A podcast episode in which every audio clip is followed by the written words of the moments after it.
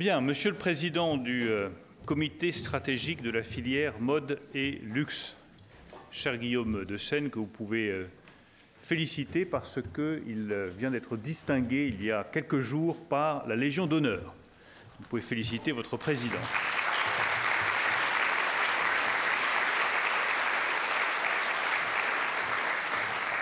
Monsieur le Président, cher Sidney Toledano, Monsieur le Président du Conseil national du cuir, cher Franck Belly, Monsieur le Directeur général du Mobilier national, cher Hervé Lemoine, Monsieur le Président exécutif de la Fédération de la haute couture et de la mode, cher Pascal Morand, Mesdames et Messieurs, chers amis, je veux dire que dans une journée qui est euh, chargée, où euh, il y a beaucoup de sujets extraordinairement euh, techniques, financiers, budgétaires à traiter, il y a une belle parenthèse, c'est la parenthèse consacrée à la mode française et à tout ce qu'elle représente pour euh, notre industrie, pour nos territoires, pour les emplois, pour nos savoir-faire, pour notre imagination et, je n'hésite pas à le dire, pour notre génie national. Car vous êtes le monde de la mode, l'incarnation du génie français. C'est pour ça que j'ai toujours un immense plaisir à euh, vous retrouver et à passer un certain nombre de messages et de recommandations pour euh, la filière. Nous sommes dans un monde qui change vite, extraordinairement vite. Et la mode est touchée aussi par euh, ces changements. Elle est touchée parce qu'il y a des nouvelles technologies qui ont euh, un impact sur les tissus, sur les modalités de fabrication. Elle est touchée, j'y reviendrai, parce que les consommateurs aspirent à une mode différente mode d'ailleurs à laquelle je crois, qui est une mode durable, une mode verte, appuyée sur euh, des modalités de consommation différentes, où on consomme moins mais mieux, on aspire à la qualité, à la durabilité, à de l'information sur l'origine des produits, sur l'origine des matières, sur la façon dont elles ont été fabriquées, dont elles vont être recyclées. Ce sont des attentes très profondes des consommateurs et que je partage totalement. Et puis il y a des changements aussi parce que nous voyons, euh, et je commencerai par là, revenir des tensions commerciales partout à travers la planète, en particulier entre les États-Unis et la Chine, les deux géants commerciaux mondiaux, qui ont un impact direct sur votre activité. Vous êtes par définition, la mode, une activité internationale. Vous dépendez du commerce mondial. Et les tensions commerciales qui existent aujourd'hui sont mauvaises pour le monde de la mode, comme elles sont mauvaises pour le monde industriel en général, comme elles sont mauvaises pour l'économie en général. Nous ne cessons depuis près de deux ans, avec le président de la République Emmanuel Macron, de dénoncer ces risques de guerre commerciale, qui ne feront que des perdants, qui affaibliront le niveau de croissance à travers la planète et qui détruiront des emplois. Aucune guerre commerciale n'a jamais créé un seul emploi. C'est une illusion. Et s'il faut le défendre avec plus de force et le dire avec le plus de fermeté possible, nous le dirons avec toujours plus de fermeté. Il n'y a pas d'avenir pour les emplois, pour la prospérité, pour la croissance mondiale dans la fermeture des frontières et dans la guerre commerciale. Au bout du compte, ça ne fera que détruire des emplois. Il est d'autant plus regrettable que cette guerre commerciale amène aujourd'hui nos alliés et amis américains à s'attaquer directement à la France et à s'attaquer directement aux produits qui symbolisent notre culture française. Je veux redire à quel point nous jugeons inacceptable le projet de sanctions américaines dans le cas de la section 301 ouverte par le département du commerce contre la taxation nationale des géants du numérique que nous avons mise en place avec la majorité il y a quelques mois. Ce projet de sanction, qui pourrait tomber d'ici 30 jours très précisément, est inacceptable. Il est inacceptable d'abord parce que nous en contestons le bien fondé. La taxation nationale française n'est pas discriminatoire. Elle touche des entreprises américaines, oui, mais elle touche aussi des entreprises françaises, elle touche aussi des entreprises européennes, elle touche aussi des entreprises chinoises. Donc je le dis haut et fort à l'administration américaine, nous contestons les bases légales de cette procédure ouverte contre la France. Nous continuerons à plaider que la taxe nationale contre les géants du digital qui touche les activités numériques partout à travers la planète n'est pas discriminatoire et ne vise pas spécifiquement les entreprises américaines. Il n'y a donc pas de bien fondé juridique à ce projet de sanctions contre la France. Elles sont inacceptables aussi sur un plan politique. Enfin, ce n'est pas n'importe quel produit qui sont visés. C'est le champagne, ce sont les fromages français, ce sont les sacs en cuir qui sont réalisés par votre industrie. Et ces sacs en cuir, n'en faisons pas une représentation élitiste, sont produits par des hommes et des femmes, beaucoup de femmes, dans des territoires qui, sinon, n'auraient pas d'emploi. Et j'y suis allé avec Guillaume de Seine et j'ai rencontré les ouvrières qui font ces sacs. C'est elles qui sont menacées. Ce pas des grands groupes qui se portent très bien, ce n'est pas le sujet. Le sujet, c'est la femme de 40 ans qui travaille à Allenjoie, qui fait des sacs pour Hermès et qui en est fière, et qui sinon n'aurait pas d'autre emploi, et qui s'est battue pour avoir cet emploi, qui s'est formée pour avoir cet emploi, c'est elle qui est attaquée directement par ce projet de sanctions américaines. J'aimerais qu'on ne l'oublie pas. Donc elles sont inacceptables du point de vue juridique, elles sont inacceptables du point de vue politique. Je veux donc dire avec beaucoup de clarté que si ces sanctions devaient être appliquées d'ici une trentaine de jours, nous riposterions. Je suis allé à Bruxelles il y a deux jours, j'en ai discuté longuement avec le commissaire européen chargé du commerce, Phil Hogan, qui nous a apporté son plein soutien et qui nous a dit, comme il l'a répété publiquement, qu'il allait travailler à toutes les options de riposte possibles. Toutes les options sont sur la table. La Commission européenne va y travailler dès maintenant. Nous ne nous laisserons pas faire. Nous ne nous laisserons pas faire. Et j'espère que nous allons euh, éviter de rentrer dans cette logique de sanctions et de riposte qui ne bénéficiera pas aux États-Unis, qui ne bénéficiera pas à la France, qui ne bénéficiera pas à l'Europe et qui ne fera que des dégâts. Mais je veux simplement dire, nous nous tenons prêts. Nous nous tenons prêts à toute éventualité et nous ne nous laisserons pas faire si les États-Unis allaient au bout de leur projet de sanctions. Nous riposterions. La Commission européenne me l'a confirmé la semaine dernière. Je pense qu'il y a une voie qui est préférable. Cette voie, c'est celle qui a été euh, ouverte par le président Trump et par le président Macron en marge du sommet de l'OTAN il y a quelques jours, c'est-à-dire reprendre le fil de la discussion à l'OCDE. Il y a un projet de texte à l'OCDE sur la taxation des activités numériques. Ce projet de texte, la France a dit oui. Ce projet de texte, il doit être évidemment contraignant pour toutes les entreprises. La proposition américaine d'avoir une solution optionnelle où les entreprises choisiraient librement, oui ou non, d'être taxées, très franchement, je n'y crois pas trop. Je n'ai pas vu beaucoup d'entreprises qui acceptent librement d'être taxées. On peut toujours compter sur la philanthropie de chacun, mais je ne suis pas sûr qu'en matière de finances publiques, ça mène très loin. Donc une solution optionnelle, évidemment, ne serait pas acceptable ni par la France, ni par ses partenaires de l'OCDE. Mais la solution aujourd'hui qui est sur la table de l'OCDE, d'une taxation internationale des activités numériques, elle est juste, elle est efficace, elle est simple. Il suffit que les Américains disent oui, et il y aura un consensus à l'OCDE. Donc j'appelle nos amis américains, comme je l'ai fait avec le secrétaire américain en Trésor Steven Mnuchin, que j'ai eu avant-hier au téléphone, à reprendre le fil de la négociation. Ils y sont prêts, ils l'ont écrit, mais à le reprendre de bonne foi, c'est-à-dire pas sur une base optionnelle, mais sur une base contraignante pour tous les États qui signeraient cet accord.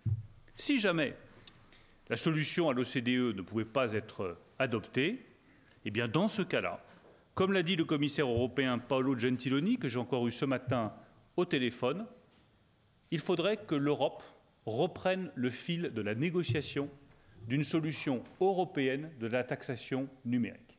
Il y a aujourd'hui une taxe nationale en France. Il y a un certain nombre d'autres États qui euh, travaillent à des projets de taxe nationale, la Grande-Bretagne, l'Autriche, l'Espagne. Bah, je pense que sur la base de cet élan, il faudrait reprendre le fil de la négociation européenne qui avait échoué à quatre états près il y a quelques mois pour que nous ayons une solution européenne de taxation des activités digitales en lieu et place d'une taxation à l'OCDE si l'OCDE n'est pas capable de parvenir à un accord. Voilà donc notre plan de bataille. Il est clair, il est simple. Si les États-Unis vont au bout de leur projet de sanctions, nous riposterons. Nous favorisons une solution de négociation qui passe par un accord à l'OCDE, un accord contraignant pour toutes les entreprises. Et si jamais cette solution à l'OCDE ne peut pas aboutir parce que les États-Unis ne veulent qu'une solution optionnelle, eh bien, dans ce cas-là, la France reprendra le chemin de la négociation européenne pour convaincre cette fois tous ses partenaires européens, sans exception, avec le soutien du commissaire européen Paolo Gentiloni, pour qu'il y ait une solution européenne de taxation des activités numériques. Ne croyez pas que ce sujet soit accessoire et loin de la question de la mode.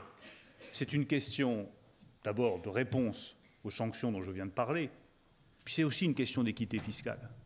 Parce que vous, toutes vos entreprises de mode, qu'elles fassent des tissus, qu'elles soient plumassiers, qu'elles fassent des boutons en acre, qu'elles fassent des costumes, qu'elles fassent des robes, qu'elles fassent des jupes, qu'elles fassent des pantalons, qu'elles fassent de la mode de grand public, de grande distribution, ou de la mode de pointe, sur mesure, pour une clientèle très précise, vous tous, sans exception, vous êtes soumis à une fiscalité qui est 14 points supérieure à celle de géants du numérique qui demain peuvent vous faire concurrence. Et personne ne peut accepter qu'il y ait une telle injustice fiscale. Vous, vous avez par définition une présence physique sur le territoire. Vous réalisez des produits et vous êtes soumis à la fiscalité du pays dans lequel vous êtes. Les géants du numérique, une fois encore, qu'ils soient américains, européens ou chinois, la singularité, c'est qu'ils ont des millions de clients sur un territoire, mais comme ils n'ont pas de présence physique, ils ne payent quasiment pas d'impôts. Eh bien, au XXIe siècle, il est temps de régler cette injustice et d'avoir une fiscalité à la fois plus juste et plus efficace.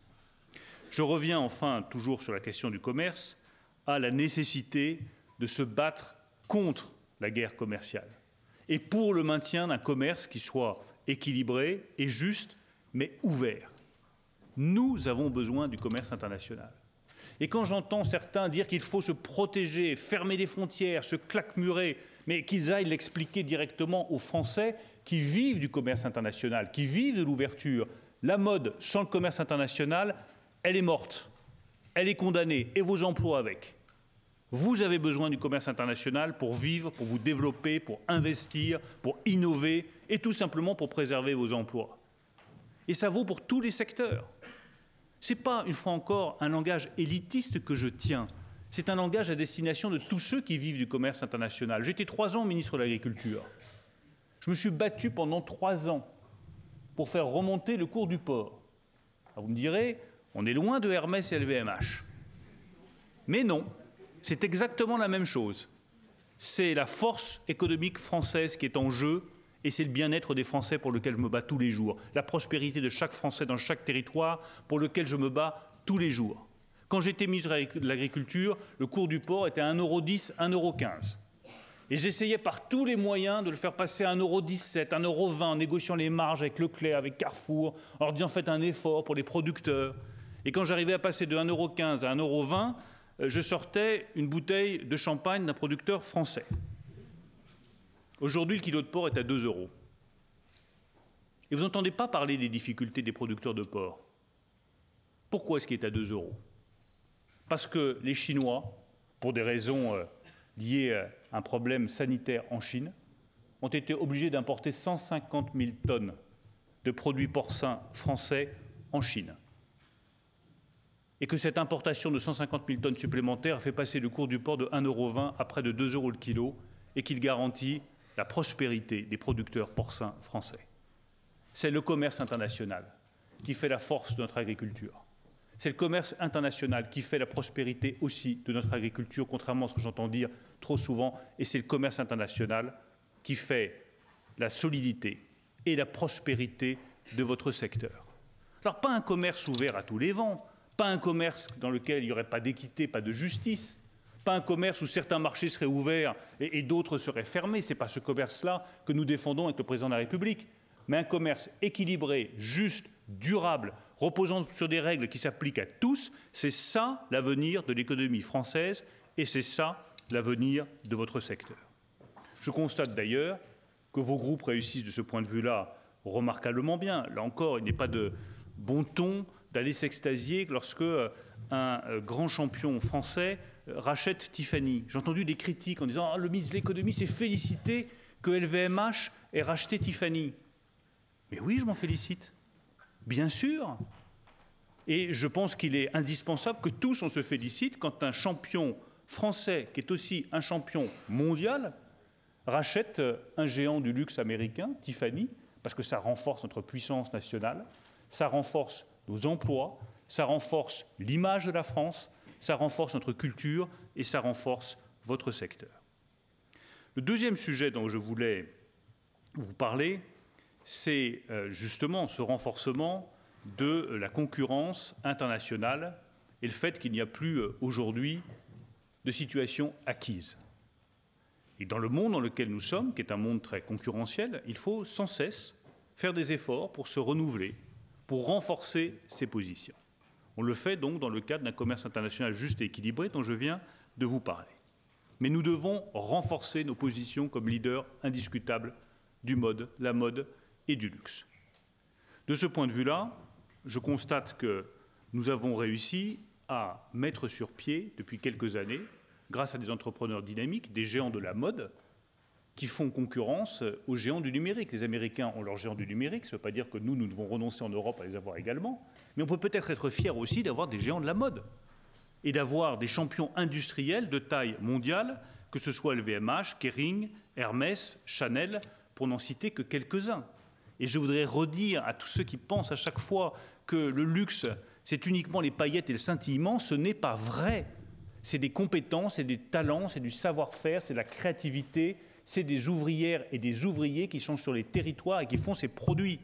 Ne l'oublions jamais et martelez-le sans cesse contre tous ceux qui voudraient dénoncer ces gens de la mode qui font, à mes yeux, la fierté et la puissance de la France. Simplement, il faut que nous puissions continuer à valoriser cet atout. Et pour moi, le maître mot, il est simple. C'est la création. La structure industrielle, nous l'avons. La puissance financière, nous l'avons. Ce qui va faire la différence, c'est la création. Et je suis convaincu qu'au XXIe siècle, ce qui fera la différence entre les nations qui gagnent et les nations qui perdent, c'est vrai pour l'intelligence artificielle, c'est vrai pour le numérique, c'est vrai pour le spatial, c'est vrai pour la mode. C'est la création. Celui qui invente sera celui qui gagne. Celui qui innove sera celui qui gagne. Et ça vaut aussi pour la mode. De ce point de vue, je considère que la création de l'Institut français de la mode, que j'ai inauguré il y a quelques mois avec un certain nombre d'entre vous, est absolument vital. Il a été créé il y a quelques mois. Un millier d'étudiants seront formés par euh, an du CAP au doctorat à partir de la rentrée 2020. L'objectif que j'ai fixé reste le même concurrencer dans les cinq années qui viennent les écoles les plus prestigieuses de nos voisins européens, la Centrale Saint-Martins de Londres et la Cambre de Bruxelles. Nous devons attirer les meilleurs talents en France. Nous devons faire de cette école l'école la plus prestigieuse au monde. Et s'il y a des difficultés, j'ai eu vent de quelques difficultés ici ou là, je l'ai dit à Siné Toledano, je l'ai dit à Guillaume de Seine, je vous réglerai chaque difficulté. Et avec le ministre de la Culture, Franck Riester, nous avons lancé ce projet, nous voulons qu'il marche, nous voulons qu'il attire les meilleurs talents de la planète, et nous voulons que Paris et la France redeviennent le phare de la mode internationale. Pas uniquement de la création, pas uniquement de l'industrie de la mode, mais de la création, de l'inventivité, du génie de la mode. Le génie de la mode doit rester français. Et il se forme dans ce type d'école qui doit devenir une référence mondiale. Le dernier point dont je voulais vous parler ce matin, je le disais en introduction, c'est la prise en compte de l'évolution des modes de consommation. La mode française doit être une mode verte. La mode française doit être une mode durable. Et ce que j'avais vu justement euh, lorsque nous avions inauguré cet Institut français de la mode, c'était des créateurs particulièrement conscients de cet enjeu-là. Ça va des processus de fabrication qui doivent être le plus décarbonés possible. Et dans le cadre du pacte productif dont le président de la République m'a confié la responsabilité, je souhaite que la mode soit un des secteurs leaders de cette décarbonation de notre économie. Donc dans la création de vos produits, on doit viser la décarbonation la plus rapide possible. Il faut être capable de sourcer vos produits et être capable, ce qui sera le cas demain, euh, uniquement avec euh, votre iPhone, quand vous irez acheter un vêtement, le consommateur voudra savoir d'où vient telle laine, d'où vient tel produit, d'où vient tel textile, comment est-ce qu'il a été fabriqué, quel est son bilan carbone. La transparence sur les modes de fabrication et sur les origines des produits va devenir la norme dans la consommation et en particulier dans la mode. Donc je vous demande vraiment d'anticiper cette révolution. Je sais que vous l'avez fait. Et je vois beaucoup d'entreprises, comme Kering par exemple, qui ont pris ce problème-là à bras-le-corps. Elles ont raison. Parce que demain, on ne le voit pas encore aujourd'hui, mais ça fera la différence entre les entreprises de la mode qui réussiront et celles dont les clients se détourneront parce qu'ils ne voudront plus acheter des produits qui polluent la planète ou qui n'ont pas un bilan carbone satisfaisant. Je ne parle pas du gaspillage des invendus, de l'utilisation excessive d'eau, tout cela vous le connaissez aussi bien que moi, mais c'est vraiment des problèmes dont euh, la mode doit euh, apporter des solutions le plus possible. Je veux saluer de ce point de vue-là l'engagement qui a été pris par les 32 multinationales du textile dans le cadre du Fashion Pact qui a été signé en marge du G7 de Biarritz. Je rappelle les objectifs qui sont fixés zéro émission nette de CO2 d'ici 2050 et 100% d'énergie renouvelable sur toute la chaîne d'approvisionnement d'ici 2030. Voilà les engagements qui doivent être tenus pour que la mode française soit une mode verte, une mode durable et donc une mode attractive pour le consommateur. En conclusion, je veux vous redire tout le plaisir que j'ai à participer chaque année maintenant à ces euh, rencontre autour du thème de la mode et à ce forum euh, de la mode. Je vous redire la responsabilité qui est la vôtre. Vous avez une responsabilité économique majeure, car vous êtes euh, un des secteurs les plus performants de l'économie française. Tant mieux. Vous avez une responsabilité euh, culturelle, parce que la mode, c'est la France. Et que la mode de demain doit être une mode française. Et quand je vous parle de mode durable, de mode verte, de création, c'est parce que je considère profondément que ces métiers sont associés à ce que nous sommes au plus profond de nous-mêmes, c'est-à-dire un pays qui a le sens euh, d'un certain art de vivre, d'une certaine euh, façon de vivre en société, qui attache de l'importance euh, à l'habillement, à la manière de se vêtir, et qui considère que le vêtement n'est pas un accessoire. Le vêtement, c'est la première chose que vous portez sur vous. Et ça en dit toujours sur les uns, sur les autres. C'est aussi une manière d'être. Il y a aussi dans la mode euh, cette volonté d'affirmer un combat auquel je crois beaucoup, qui est l'égalité entre les femmes et les hommes, la volonté d'affirmer une liberté, de, se vêtir comme on veut, de passer des messages par son vêtement, par son attitude. Tout ça est essentiel, ça fait partie de la culture française, qui est une culture de la sociabilité, de la liberté, de la vie en commun, de la vie collective. C'est tout ça que vous portez avec vous. Donc c'est un combat économique, c'est aussi un combat culturel. Et enfin, je termine par là parce que ça paraît à l'opposé de la mode et pourtant, et pourtant pour moi, c'est essentiel. C'est aussi un combat social. La mode, je le redis, n'est pas accessoire. La mode est quelque chose d'essentiel. La mode, ce n'est pas euh, espèce de mousse qui passerait comme ci, comme ça. C'est des emplois. C'est des dizaines et des dizaines de milliers de personnes qui travaillent de leurs mains et qui croient dans ce qu'ils font et qui doivent être respectés pour ce qu'ils sont il y a un combat social que la mode doit livrer et qu'elle livre par tous les emplois qu'il crée, qu'il euh, forme partout sur le territoire. Et de cela, croyez-moi, le ministre de l'économie et des finances, tout le gouvernement et tous les Français vous sont particulièrement reconnaissants. Donc continuez, restez imaginatifs, soyez à la pointe de la mode internationale et portez haut et fort les couleurs de notre pays. Merci à tous.